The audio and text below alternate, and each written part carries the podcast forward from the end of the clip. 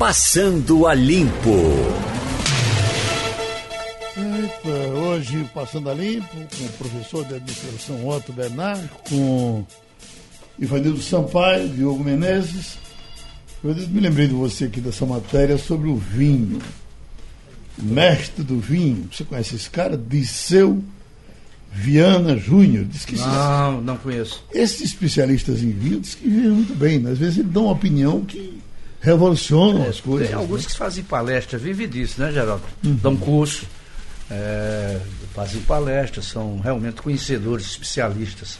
E tem muito amador nesse troço aí. O cara cheira o vinho, balança a taça, acha que entende de vinho. Vinho é uma coisa complicada, não é uma coisa fácil, não. É, é preciso um faro muito bom para saber conhecer o vinho pelo, pelo aroma, pela cor. Eu sou apenas um, um tomador regular de vinho, mas não sou um expert. Meu filho conhece muito mais vinho do que eu. Uhum. O senhor é de vinho, professor? Não, Ou não prefere sou uma cachaçinha? Eu sou cachacista. é diferente de cachaceiro. Eu sou cachacista. Tomo assim eventualmente, mas não sou um estudioso de vinho, não. E concordo com o Ivanildo. É, não é brincadeira, não. Cara, para entender de vinho, tem que ter alguns quilômetros de estrada, né? Um bom vinho teria que ser quanto, mais ou menos, o preço dele? Repare só, é, vinho é uma coisa. Uma garrafa de barca velha, por exemplo, você pode chegar hoje, eu vi aqui numa, numa casa de, de vinhos, por 4 mil reais, 4.500. É, é, mas você. O nome é Barca Velha? Barca velha. Mas a gente fosse Mas eu vi, um, eu vi um Petros é, na boutique de vinhos no Corte Inglês em Lisboa por 5.500 euros a garrafa. É 20 né? mil pouco. Um Romanée Conti pode chegar a 6, 7 mil euros a garrafa, depende. Há anos que ele não engarrafa.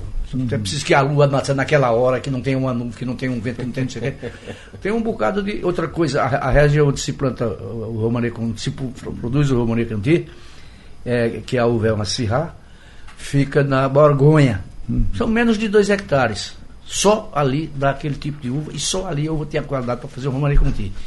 Hoje os chineses andaram comprando alguns, alguns eh, terrenos e algumas via ter lá pra- pela Europa, lá pela França, e dizem que comprou toda a produção do Romanée Conti até o ano 2050. E, e eu não duvido não, porque a China tem dinheiro sobrando, né?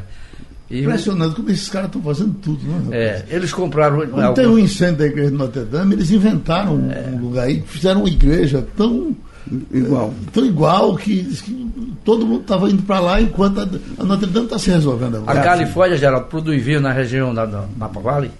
Os chineses estão lá, são donos hoje de algumas vinícolas na Califórnia. Quer dizer, os homens não dormem com serviço, não. Está aqui, ó. Diz aqui. dormiram. A China está se tornando um dos maiores produtores de vinhos do mundo. Se os chineses resolverem beber uma taça cada um, nós nunca mais vamos ter vinho para beber. é o que ele está dizendo aqui. Está acontecendo com a carne, né?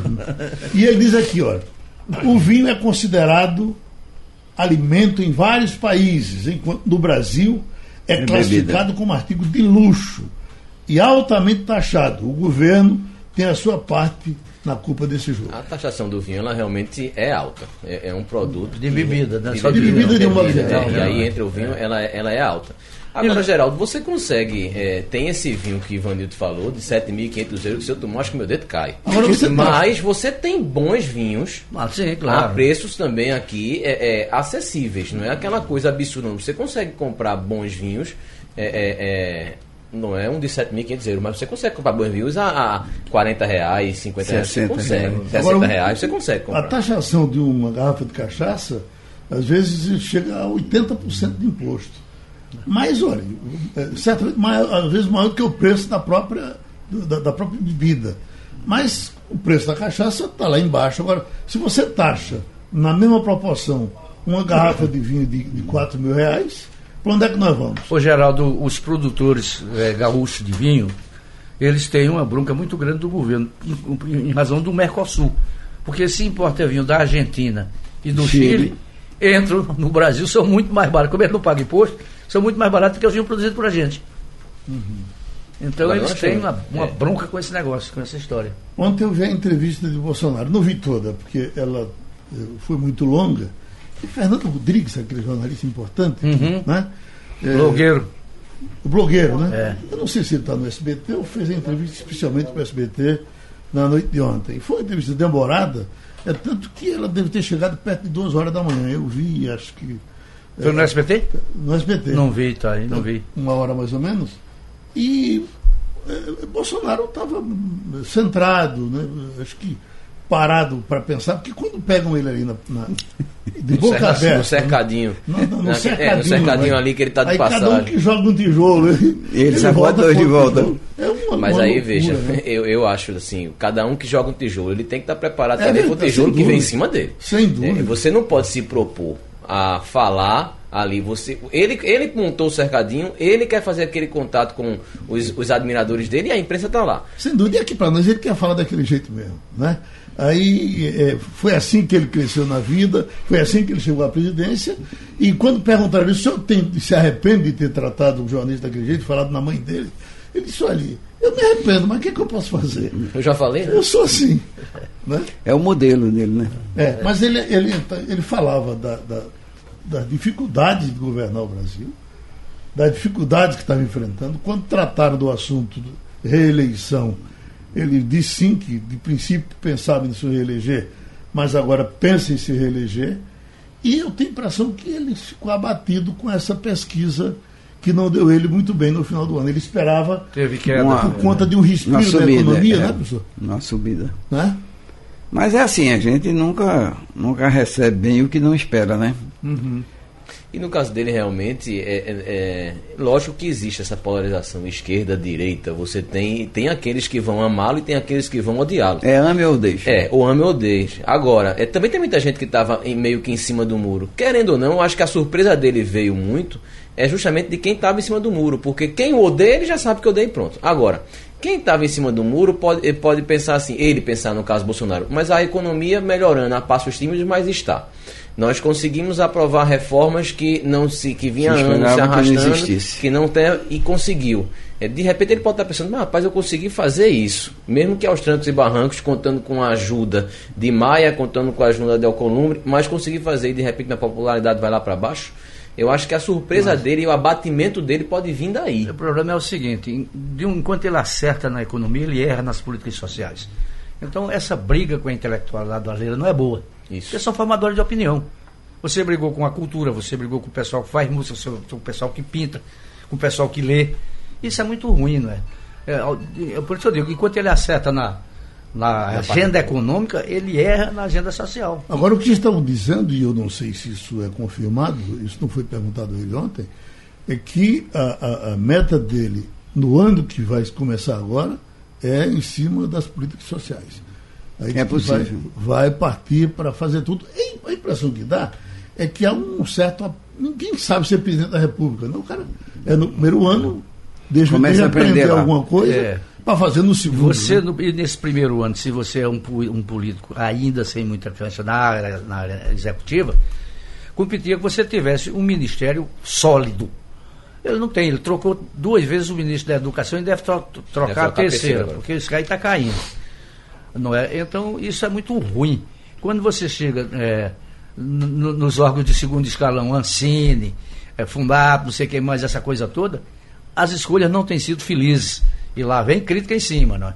Aí você pega o pessoal que tem microfone, que tem fã, que tem seguidor, começa a bater no governo nessa área social, é ruim para o governo. Eu tava, você estava falando agora, Ivanildo, dessa, dessa, dessa batida de frente que ele dá com, com essas áreas.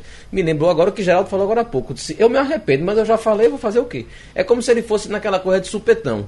Se eu vou brigar aqui, aí brigou, disse, eita, mas não era para ter brigado, não, presidente. É, mas eu já briguei, agora eu vou fazer o quê? Tem o quê. um, um lado para ser visto também, quando eu, eu fico muito preocupado quando a gente fala político, né? Eu convivi no meu tempo com dois políticos fantásticos, um chamado Tancredo Neves, que realmente ganhou uma eleição na base do, do conchavo político, né? Aquela eleição meio indireta, ele saiu furando ali todo o esquema do, do, do governo. Mas quem o conhece bem, eu tinha um primo que era médico bem próximo dele, disse que graças a Deus ele não ganhou, ele, ele não assumiu. Porque o, o, o acordo era tão vasto, né? Que dificilmente ele faria um bom governo. Ele tinha que fazer uma né? coisa, porque primeiro ele foi eleito indiretamente. Indiretamente. Então tinha, Era a única forma. compor com vários. era- Todo mundo. O pessoal que era contra Maluf votou nele. Votou história é nele. essa, não é? Então tinha, tinha, era feito o saco de cego, tinha feijão de toda cor. E agora, mais recentemente, não se pode negar que o Temer era um tremendo negociador. Não é? O que nós temos hoje, não é falando bem ou falando mal, é um governo de ruptura. O que a gente tem que botar na cabeça, não se faz ruptura sem fazer barulho e ter confusão. Precisa fazer um governo de ruptura, aí é que se pergunta. Eu não sei, tem certas áreas que tem que romper mesmo. Não é?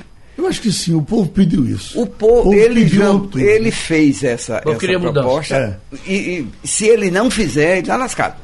Né? Uhum. É, o cara que votou nele está esperando que ele. É aquela história, fecha o Congresso. É isso que o pessoal está querendo. E o que você sente, pessoal, até que quando você conversa com os bolsonaristas de carteirinha e diz, rapaz, como ele Ainda foi tá deselegante contra o gesto, de jeito De jeito nenhum. Aquilo E fez pouco. É pra ser jeito.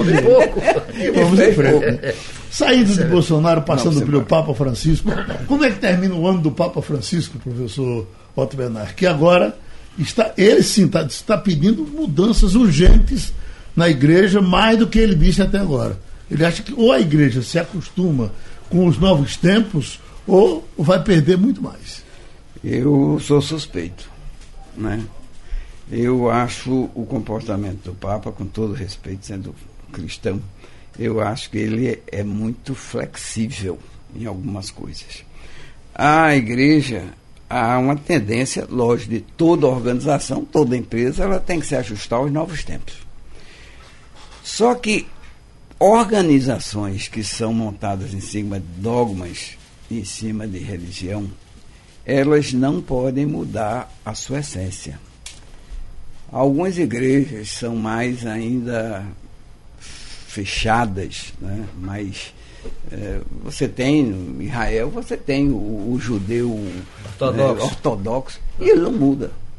Ele não muda e ele também não desaparece, ele até cresce. Né? São coisas Essas novas seitas que surgiram aí, aí, elas são às vezes mais radicais. mais radicais e mais Católica. exigentes. Aham. O católico acostumou de ir para a missa quando quer, né? De, de confessar quando quer. Essas novas igrejas, elas são radicais. Você tem que, às vezes, passar todo dia na, na- no- lá no, na igreja, você tem que ir duas vezes ao culto. Eu não sei se você tem que flexibilizar. Eu acho que os pontos que a igreja, no meu humilde entender, eu acho que um ponto que a igreja precisa flexibilizar, urgentemente, é a questão do celibato dos padres. É inaceitável que no tempo de hoje você exija a uma pessoa humana, com todas as suas paixões e desejos, ficar né, no celibato. E por que se tanto se criou de igualdade para a mulher, por que se deixa certas eh, questões só para os homens? Mulher não pode rezar missa, mulher. Por que, por que não faz deixa essa uma mudança? coisa aqui, ó, parece uma contradição de sua parte. Porque quando a igreja avança, é exatamente porque estava conservadora demais. Né? Mas esses pontos não estão sendo tocados. Não é? A igreja, por que é que o, o- o Papa Francisco fez? Ele flexibilizou em alguns pontos onde a cúria, a cúria romana, que é extremamente conservadora, e você sabe disso, Tem que ser. foi contra e continua sendo. Não é? E, e mesmo assim, com esses pequenos, pequenos avanços que o Papa eh, Francisco faz, ele tem críticos lá dentro, você imagina se ele abre de uma vez. Aí- Mas isso é que se, se espera no tempo de hoje. Hoje não há mais a possibilidade, de você crescer gradativamente. Você cresce, desenvolve gradativamente numa sociedade como a Suíça. Você não vê uma decisão do governo suíço no jornal do dia. Por quê? Ele vem dentro de uma rotina acelerada de mudanças e cada dia muda uma coisinha. Nos países subdesenvolvidos é que cada dia você toma um susto. Eu acho que as questões centrais hoje da Igreja Católica, mesmo que ele batesse de frente e perdesse, ele tinha que bater. Ele não tem tanto tempo. Mas ele tem batido e ele tem tido grandes adversários poderosos dentro da Cúria. E que ele tem. Ele, ele, dá dois passos na frente e às vezes dá uma para trás, mas ele vai andando. Não é? Você veja, o Bento XVI, que foi antecessor dele, não aguentou a pressão e renunciou. Não renunciou porque a saúde estava ruim, não que ele continua lá. Não, tá bem. Usando mocassim italiano. Agora fez grandes mudanças. não é? Mas mesmo assim, foi e era conservador, era o, era o homem que cuidava da doutrina da igreja, né? da antiga Inquisição. Não é? Então, mesmo assim, ele teve que renunciar porque não aguentou o peso. Veio o escândalo dos, papas, dos padres pedófilos, veio o desvio de dinheiro da Diocese de Boston, e vieram coisas que a igreja, não, que Bento XVI não, não aguentou. E mesmo os apoiadores dele tentaram segurar ali, ele renunciou. Não E aguentou o nessa peso. área dos pedófilos, que é uma coisa que incomoda tremendamente, o Papa tem sido inflexível. Tem sido muito duro. Porque o Ivanildo falou uma coisa, o, o padre pedófilo, para mim o mais sério ainda do que o padre pedófilo é o bispo que acoita.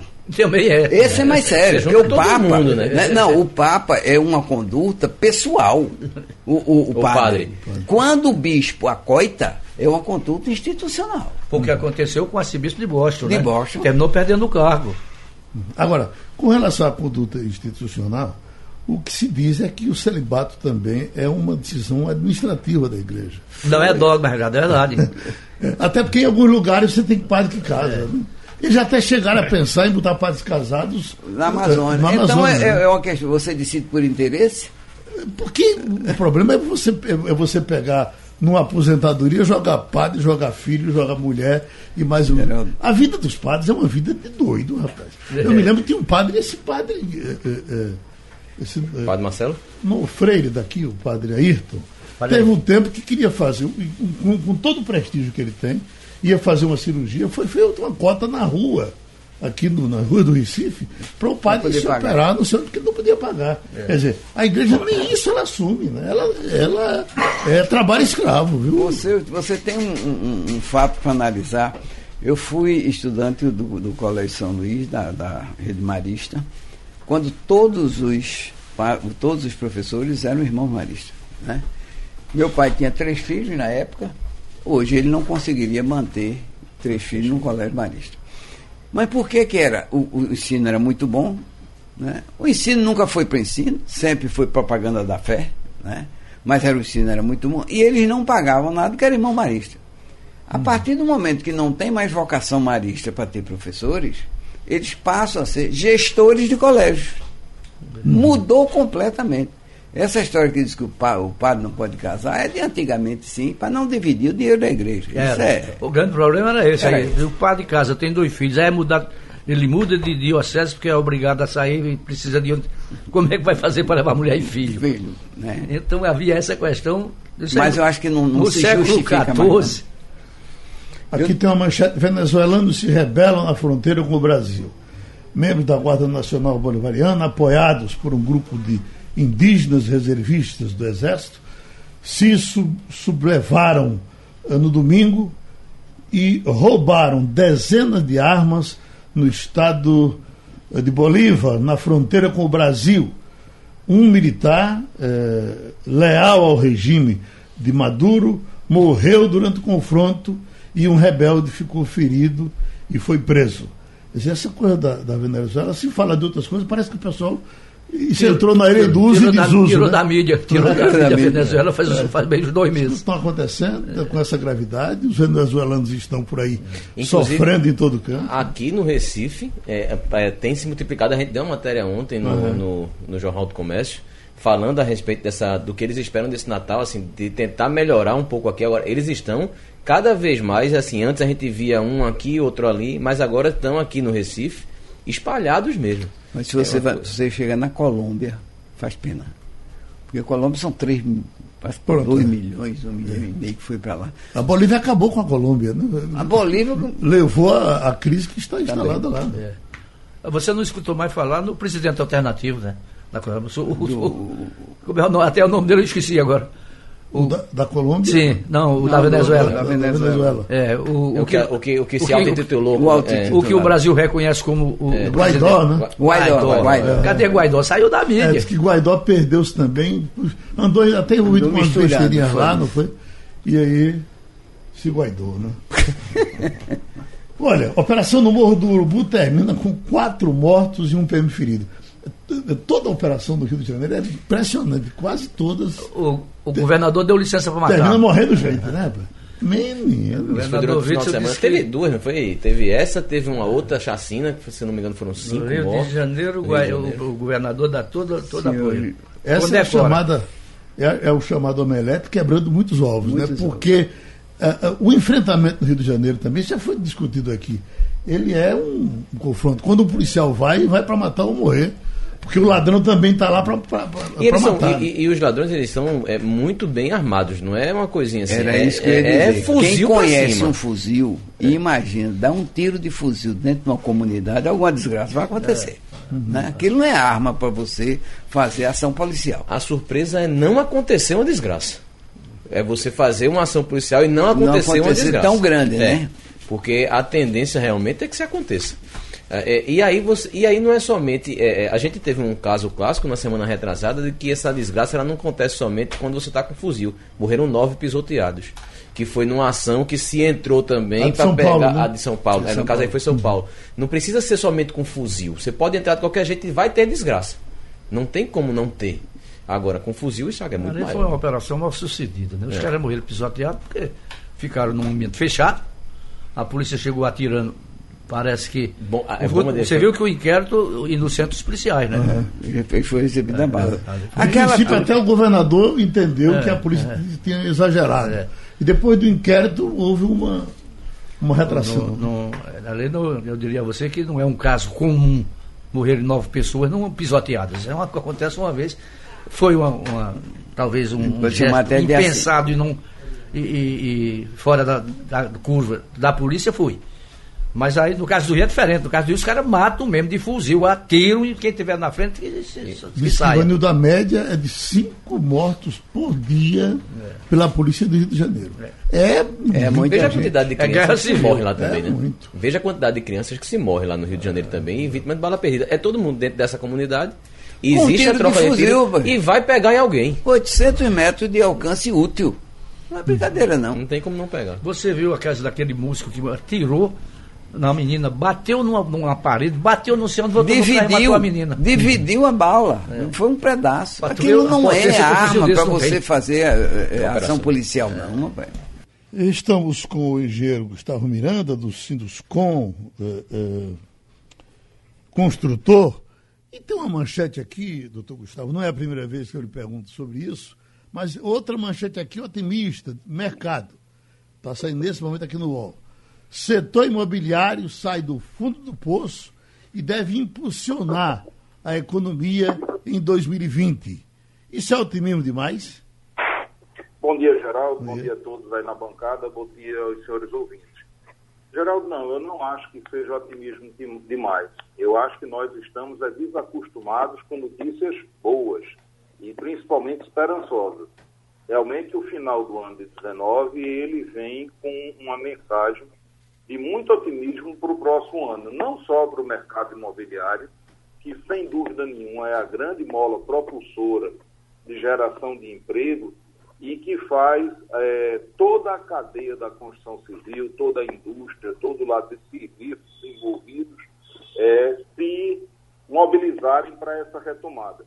Mas também o setor de prestação de serviço nós vemos com esperança muito grande é muito interessante a gente entender, quando fala de construção civil, que não é só aquela área que faz habitação, seja popular ou de renda mais alta, que é interessante.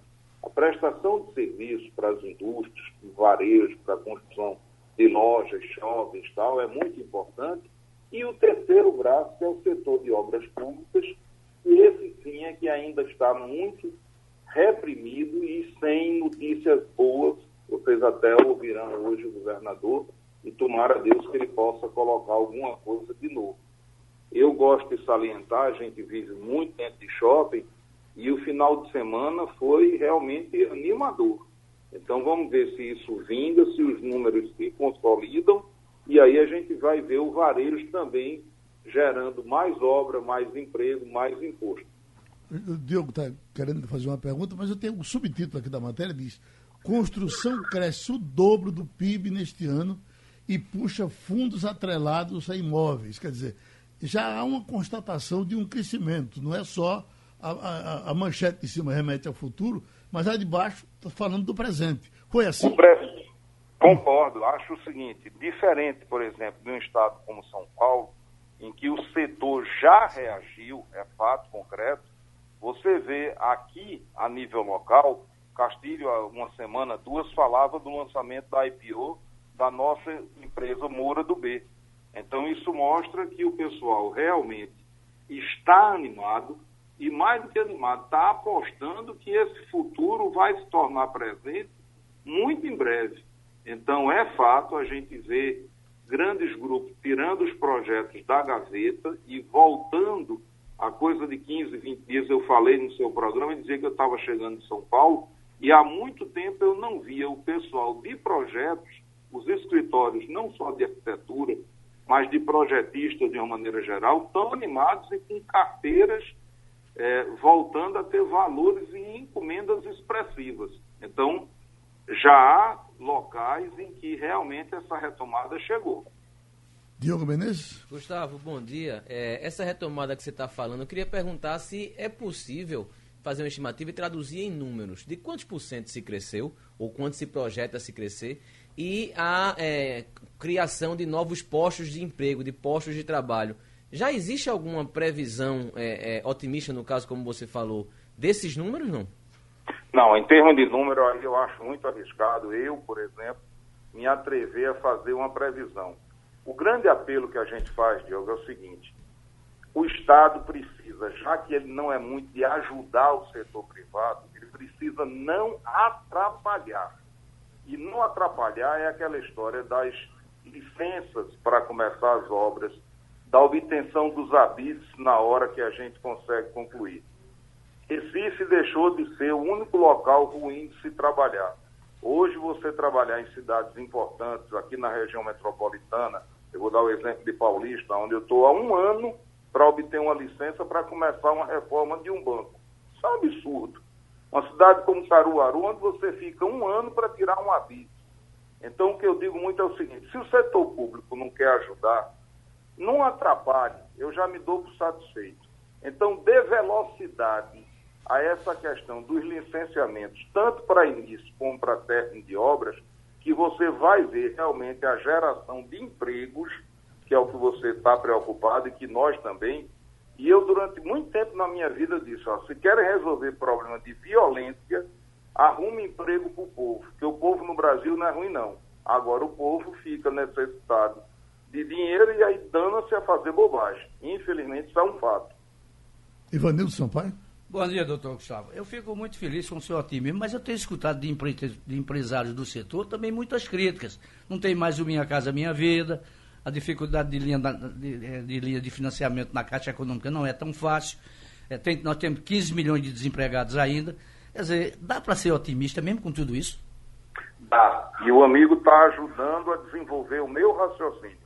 O Minha Casa Minha Vida, ele existe, Vanildo. Não é que ele tenha terminado Agora, a descontinuidade nos pagamentos do Minha Casa Minha Vida é que atrapalham os colegas que lá militam. Então, é o que eu digo do setor público, se possível, não atrapalhar. Não há nada pior do que a tal da instabilidade jurídica. Quer dizer, você ter um contrato de financiamento para uma obra rápida e que emprega muita gente, como essa habitação popular, no Minha Casa Minha Vida, notadamente o faixa 1,5 que é onde você trabalha como quase que um prestador de serviço. Você faz a unidade habitacional, já entregando para a Caixa, e ela é quem vai determinar, ou aquele que contrata, seja prefeitura, Estado, alguma organização estatal, vai dizer quem é que vai ser o usuário, quem é que vai receber aquela casa. Então isso atrapalha bastante, bastante. E eu insisto nesse pleito, que é uma reivindicação antiga do Sinduscon, da ADEME, na velocidade dos licenciamentos dos empreendimentos, sejam eles imobiliários, sejam eles industriais, comerciais, de toda ordem. Deixa o povo trabalhar que a gente vai ver como isso vai voltar a ter emprego. A iniciativa privada não aguenta mais é ficar parada e essa eterna confusão de política, de disse-me disse, e de invenções novas a cada instante. Mudança de regra, isso apavora o setor público.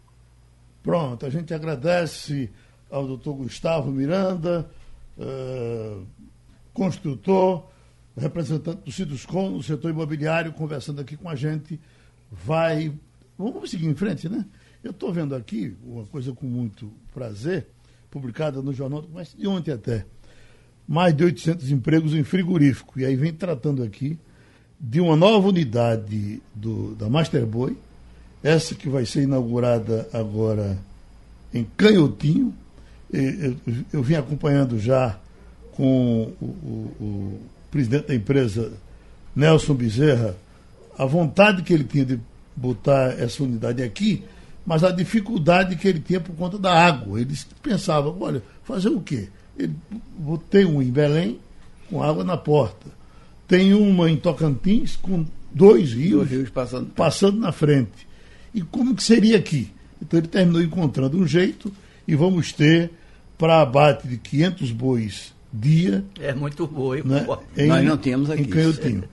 É. O, o, interessante, professor, o senhor que é o administrador de empresas, professor dessa área, é saber que essa, esse homem, esse Nelson Bezerra, há perto de 30 anos, acho que um pouco menos de 30, tinha um açouguezinho aqui na. uma lojinha aqui em Afogados, onde ele vendia um quarto de boi por dia. Então você tem agora, parece que mil e poucos bois abatidos por dia em Tocantins, perto de dois mil aqui, eh, lá em Belém do Pará, vai para mais 500 aqui, certamente vai crescer mais. É fantástico esse crescimento, esse desenvolvimento. A gente tem que bater palmas, né?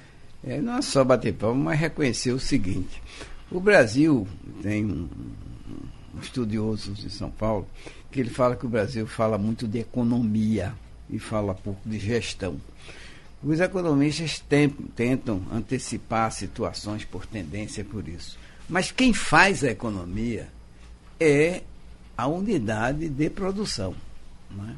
O que nós temos com Nelson, que é um, uma história fantástica, se reproduz em outros. São pessoas que sabem fazer negócio.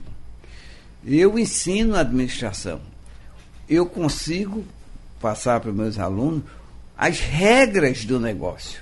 Mas fazer o negócio, esse, essa coisa do, do, do, do talento, né? Não sei se você toca o violão ou alguma coisa. Eu não toco né? ensino. Minha mãe dizia que a formação de, um, de, uma pessoa passa por iniciação musical.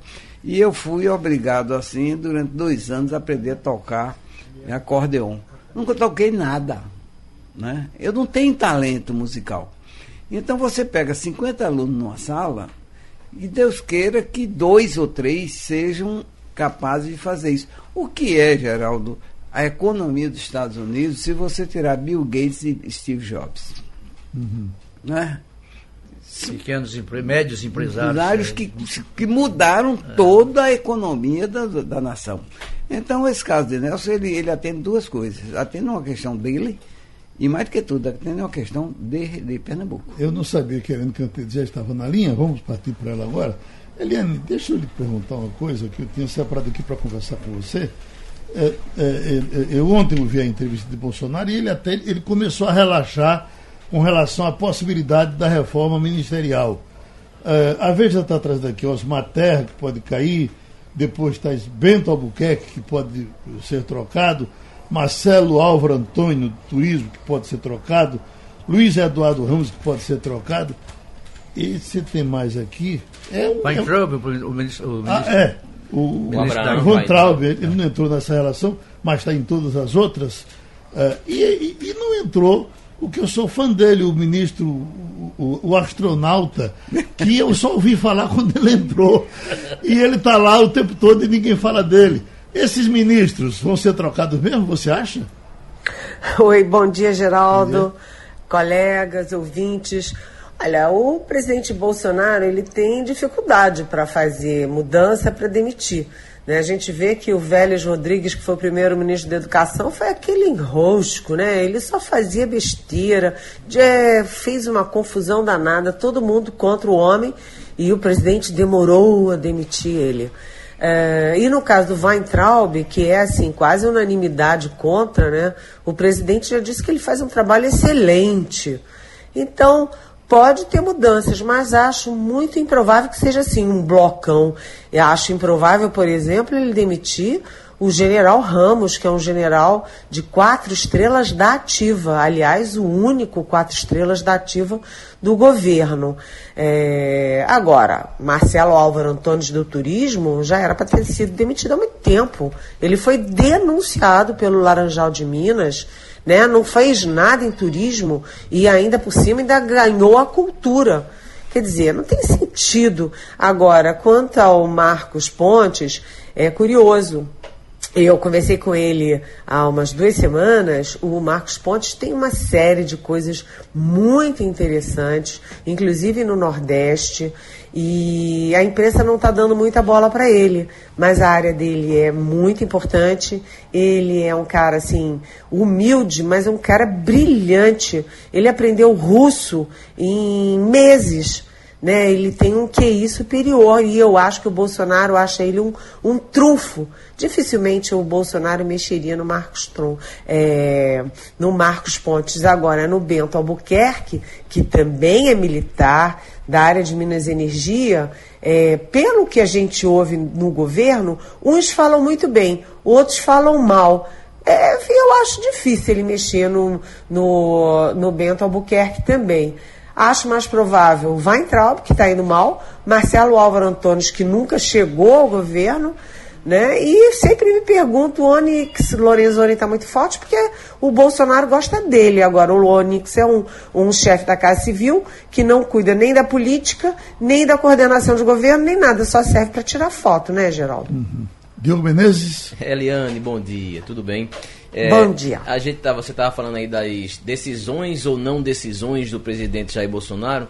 E aí a gente falou até agora, até no começo aqui do programa, da decisão dele de continuar atacando a, a, as pessoas e atacando repórteres e atacando aquelas pessoas que ele faz durante aquele cercadinho que ele fala com todo mundo. É, parece que para isso aí o presidente segue firme e forte nessas reações, né? Olha, Diego, o presidente ele tem um temperamento, vamos dizer assim, explosivo, né? É, mercurial. E quando ele não tem resposta para alguma coisa, ele, em vez de se irritar com aquela coisa, ele se irrita com quem faz as perguntas. Nós todos somos jornalistas, a gente sabe que jornalista é feito para fazer pergunta. E os nossos repórteres ficam ali, no, em pé, no sol, sabe, numa situação desconfortável, uma hora, duas horas, esperando o presidente sair e o presidente, para fazer claque lá, para fazer teatro para os militantes bolsonaristas, fica atacando os jornalistas. Xinga a mãe de um, é, pergunta se o outro, diz que o outro tem cara de homossexual, como se o homossexual fosse algum crime. Né? É uma coisa grosseira um ataque sem o menor sentido e ele não dá resposta para as coisas do Flávio Bolsonaro. A nação brasileira quer saber as respostas do Flávio Bolsonaro. Não são aqueles repórteres coitados que estão ali. E ele deve essas respostas à nação brasileira. Ivanildo? Bom dia, Eliane. As Bom investigações dia. do Ministério Público sobre Flávio Bolsonaro vão continuar? O Ministério Público vai topar essa briga ou você acha que vai ter algum intervenção aí superior e isso vai parar? Olha, o, o presidente do Supremo Tribunal Federal, Dias Toffoli, deu aquela canetada, aquela liminar, e suspendeu durante meses as investigações com base no COAF, o antigo COAF. E, mas você viu que não adiantou nada, porque aí quando o Supremo, o plenário do Supremo votou é, por ampla maioria, por 9 a 2, retomaram tudo e as coisas estão borbulhando o tempo inteiro. Ah, o que está acontecendo no Rio é muito grave, porque o Flávio Bolsonaro, ele no início era, era só rachadinha e eles diziam: ah, isso todo mundo faz, isso todo mundo faz. Mas a coisa não é só rachadinha. porque você tem funcionário fantasma, funcionário fantasma que, que horas estava na Alerj, no gabinete do Flávio, ora estava em Brasília, no gabinete do Jair Bolsonaro, mas não trabalhava nem num gabinete nem no outro, só recebia salário. Tem aquele Queiroz, esquisitão, e tem a ligação com as milícias, e tem a questão da lavagem de dinheiro do Flávio Bolsonaro, que é uma suspeita do Ministério Público em relação à loja de chocolate e a compra de três apartamentos na zona sul do Rio de Janeiro, com lucros em meses de 200 e tantos, quase 300% em questão de meses. Quer dizer, essa questão toda, é, quando era contra o PT, contra os outros partidos, todo mundo ia para cima. E agora? Não pode ir para cima quando é o filho do Bolsonaro? Vale para um, vale para outro. O pau que bateu em Chico bate em Francisco. E o presidente da República não dá resposta, o Flávio Bolsonaro não dá resposta, a única coisa que eles fazem é ficar atacando. Então o Bolsonaro, além de atacar jornalista, ataca o governador Witzel, ataca o juiz que autorizou busca e apreensão. É, vão atacando todo mundo, ataca a mídia, ataca o Ministério Público, sai atacando. Sim, mas a gente quer saber qual é a defesa, não é, gente? Uhum. Ô, para você que é uma especialista em bastidores, o que pode estar acontecendo por trás dessa confusão da Odebrecht? Porque o que, é que se dizia no começo? Que seu Emílio, o, o, o pai, tinha o Marcelo como filho mais querido, até por conta da, do, da disciplina do filho, do bom gerente que o filho era. Quando é agora, já vê o negócio que o seu Emílio chegou, demitiu o filho e o pau está comendo lá dentro? Olha, eu não tô tendo bastidor da, dessa questão do Odebrecht, porque uhum.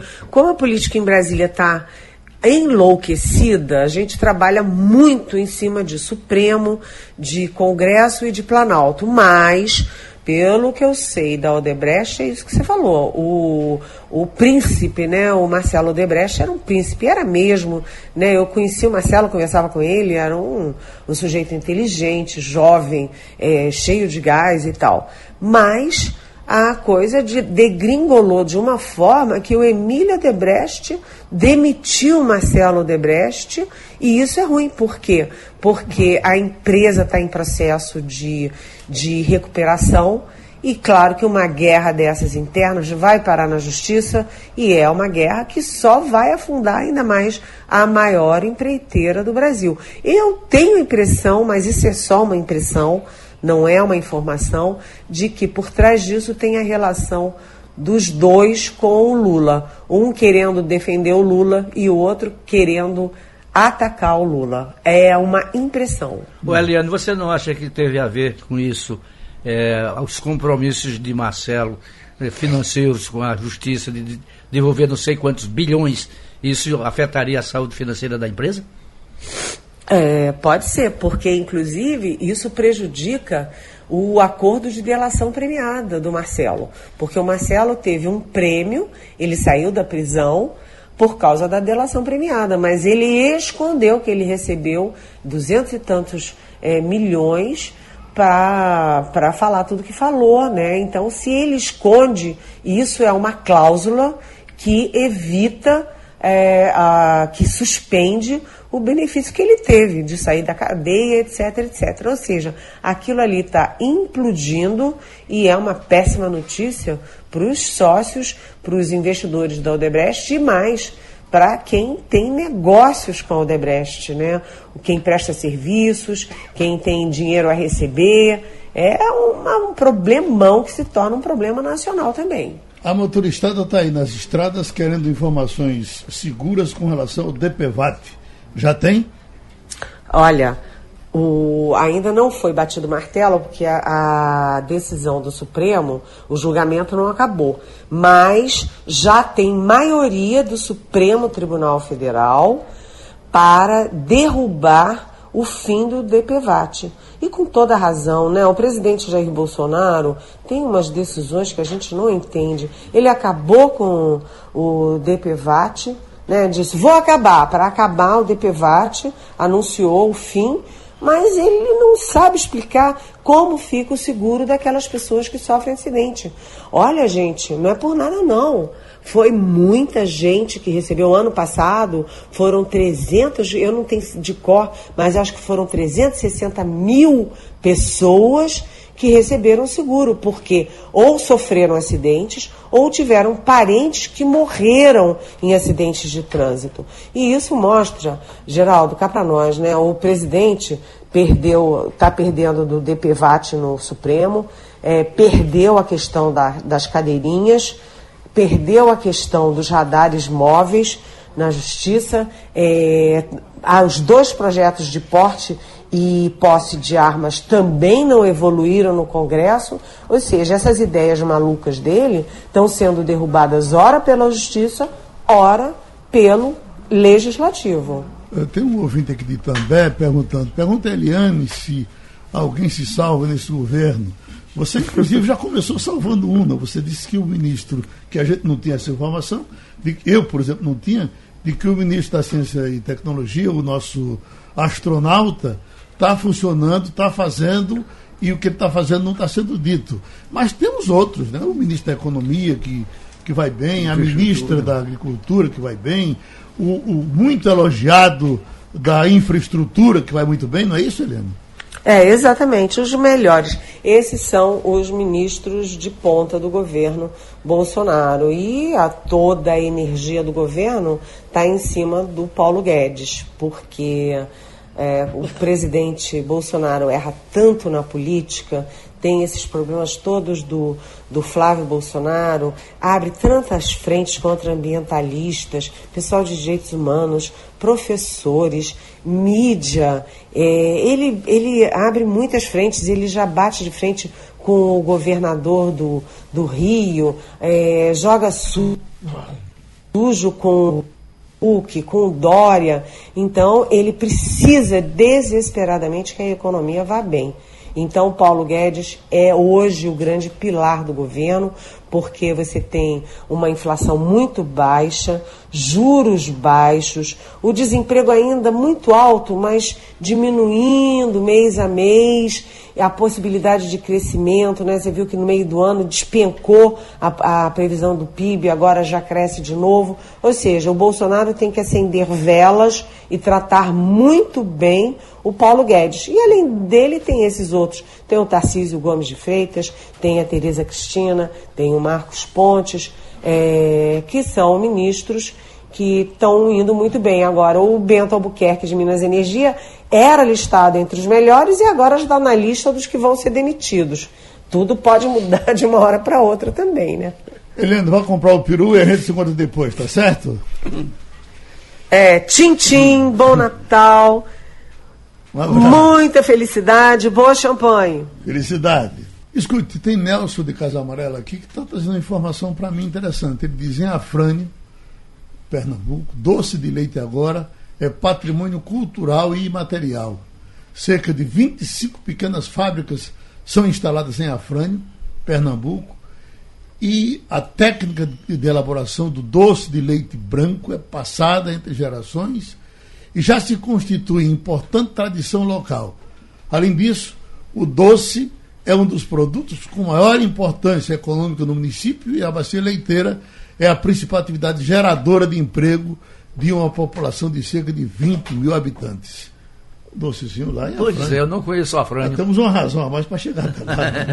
Você sabe que é, é, nós até já falamos disso aqui num debate que fizemos em Garanhuns, e uma informação que me surpreendeu, que é, já havia um, um, uma informação de que Pernambuco, o, o, Recife, é a capital que mais consome queijo de reino do mundo. Do mundo. Do mundo. E, e, e veio a informação de que é uma. Um, um, tem uma indústria aqui de pombos.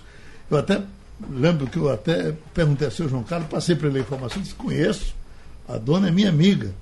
Então, é aqui em Pombos uma fábrica. Dona que, Vitória é o nome dela. Dona vira à noite e sai é. nesses tempos é fazendo queijo do reino o tempo todo. Mas queijo da melhor qualidade. Não só faz é, queijo do reino. Exatamente, não é só queijo do reino. Faz não. vários tipos de queijo, todos eles de extremamente sofisticados. Muito bem, de muito boa qualidade. Ela fez curso lá fora, fez curso no exterior.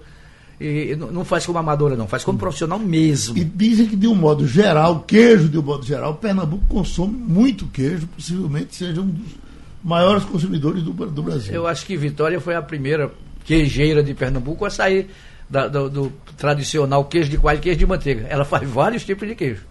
Eu fui na fábrica da Bom Leite e Bom Conselho, é uma coisa impressionante. É- é- é- ele já está com, com 50 produtos. Você imagina, 50 produtos. É. E Aí já, vou- já tem licença para fazer 80. Aí você começa a me sensibilizar. Quando a gente fala assim, Pernambuco está produzindo tantas mil litros de leite, aquilo para mim não me dá nenhum sentimento. Porque leite, em todo lugar do mundo, a gente viu agora na África do Sul, quem produz leite está lascado no mundo todo, nos Estados Unidos, na África do Sul, no Brasil. Quando a gente fala produto, a gente está agregando valor. Né? Quando a gente agrega valor, você diferencia aquela empresa do ponto de vista econômico. né? Enquanto a gente fica fazendo produto é, é, com insumo, né, você não pega, você tem toda a bacia leiteira de Garanhuns e você vê a dificuldade daqueles produtores de leite de se manter. Quando você começa a pegar esse leite, transformar em queijo do reino, quanto custa o queijo do reino, João? É 70 reais. E quanto custa um litro de leite? O litro de Né? leite é mais barato do que um litro de água. Mais barato que um. exatamente. É. Eu, eu- antigamente era mais barato que um refrigerante, agora não, é de água mesmo.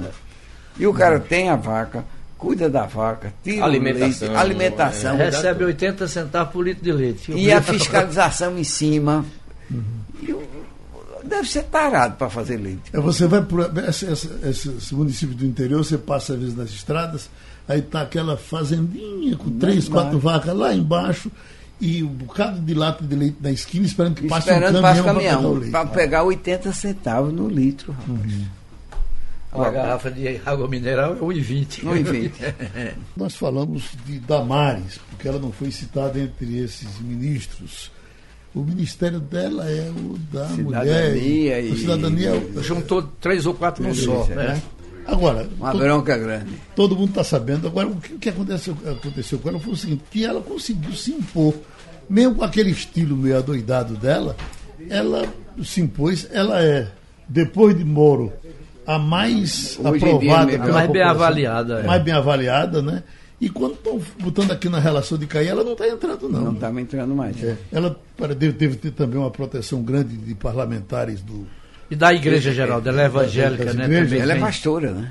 Ela é pastora. Pastora. Ela tem aí. o- Bom, mas o fato é o seguinte: o ministério dela, como não, Mulher, família não e direitos influencia humanos. muito no destino da nação, É, vai mulher, fazendo- mulher, família e direitos é, humanos. ela né? vai levando lá com aquele discurso dela, não é de, ela não é raivosa, nada. Não é raivosa. Não É é muito honesta, é. trabalhadora. Então, que ela é- tem negado de- dessas, da, da- da- dessa bolsa ditadura.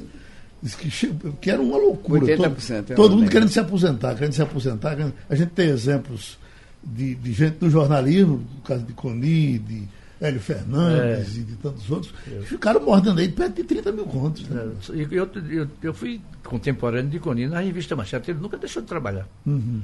Recebia, foi, foi, Zeraldo foi redator, também. foi diretor de redação da revista Ele e Ela, foi diretor de redação da revista Pais e Sempre Filhos. teve muito prestígio. né? sempre foi querido de Adolfo Bloch, e ele era um cara extremamente talentoso, e continuou escrevendo o livro dele, que as editoras eh, colocavam no mercado, ganhou muito dinheiro escrevendo livros, romances.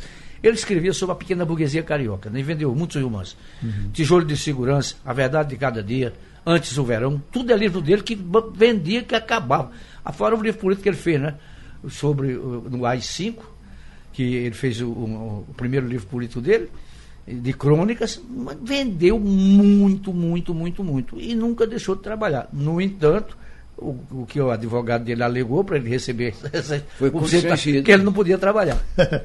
Eu é, é, estava lendo esse fim de semana um depoimento de Luiz Erundina, dizendo que está deixando a política. Está com 85 anos e não dá mais, essa coisa toda.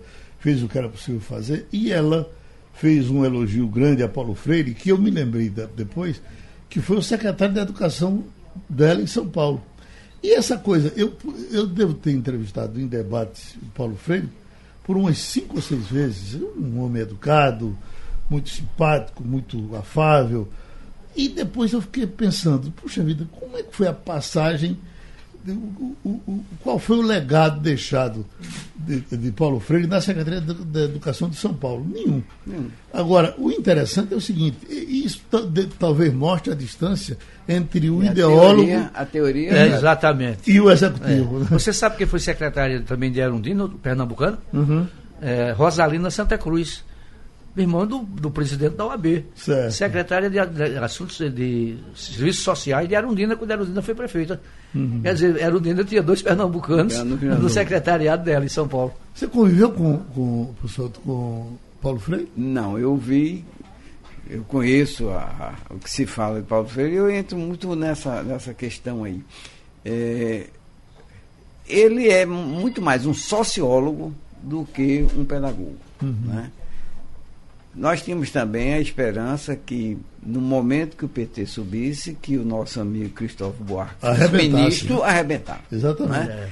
É. Entre a, a visão né, da, do intelectual coisa, e do executivo do é grande executivo, Tanto que quando botaram, teve um filósofo que botaram, eu acho que foi Dilma colocou um filósofo para ser ministro. Ah, sim? meu Deus do céu, não vai dar em nada. né? o, querendo ou não querendo, foi marcante a passagem de Mendoncinha. Uhum. Né? Você pode gostar ou não gostar, mas foi marcante, é. porque ele tinha know-how de gestão e um ministério, antes que tudo, é uma grande gestão. Ele não é o, o, o Papa que vai definir todas as coisas que vai acontecer. Eduardo Campos foi um bom ministro de ciência ministro que não entendia nada. Não era físico, não era. Não, nada e fez um belíssimo, uma belíssima Porque gestão. ele tinha essa visão é. da coisa. Né? Uhum. Então, a, a, a, o Paulo Freire, ele não tem em nenhum, em nenhum local, aqui, quando ele entrou, mudou. Ele uhum. tem ideias que podem ser bem aproveitadas, mas não tem sido. A única coisa dessa discussão, que eu acho que é cretina, é que nós chegamos, se na economia a gente estava no fundo do poço, na educação nós passamos do fundo do poço. E sem capital humano não há futuro. Essa é a grande preocupação. Fazer mais do mesmo que a gente está fazendo não vai tirar a gente do buraco. Como é que a gente vai mudar? Eu tenho preocupação quando a gente vai fazendo desvios. As escolas civil-militares são melhores? São. São. Porque elas têm uma coisa que as outras não têm, que chama-se disciplina. É o modelo ideal? Não é o modelo ideal. Mas começa a dar certo, como as escolas, as chamadas escolas de formação, você pega a escola da, da Universidade Federal, a nossa, da, da UPE, é uma das cinco, seis melhores do Brasil. Gente, são 50 pessoas por vaga na escola, né?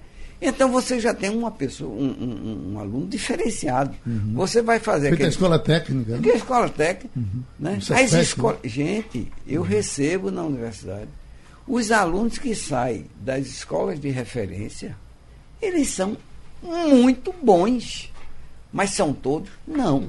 Uhum. Que a gente tem que dar uma mudança rápida. E aí o Marcos Pontes, eu acho que ele está fazendo bem, porque ele está mudando caladinho né? Há uma reação muito grande a ele, porque ele não é da, da, da academia, mas ele está criando centros de inovação. Então, como você diz, ele é um cara prático. O cara que vai lá para o espaço, ele tem que ser prático. Ele não pode ser um ideólogo, ele tem que ser prático. Se não fica lá. Né? Se não fica, gente. tem outra coisa, né? Ele tem um orçamento muito pequeno. Tem que trabalhar mas com feito, Mas, pois é. O que ele está fazendo ainda é admirar por isso, porque ele não tem muito dinheiro para trabalhar. E aí tem que ser já Trabalha com muito pouquinho, então tem que utilizar da melhor maneira possível o pouco dinheiro que ele tem. E num país que tem, tem, que tem Tanta necessidade. história de não levar isso a sério, né? É. Isso é que leva o Tarcísio a essa situação de surpresa. Uhum. O orçamento do Tarcísio é desse tamanho. Só que ele está fazendo as estradas que precisam ser feitas. Não é aquela que a classe política gostaria que fizesse. Essa estrada que ele fez agora, do Pará para Maranhão, eu acho, pega toda uma nova fronteira agrícola que pode mudar toda aquela região. E ele faz um pouco dinheiro, né? Meus doutores, terminou o Passando a Limpo. Passando a Limpo.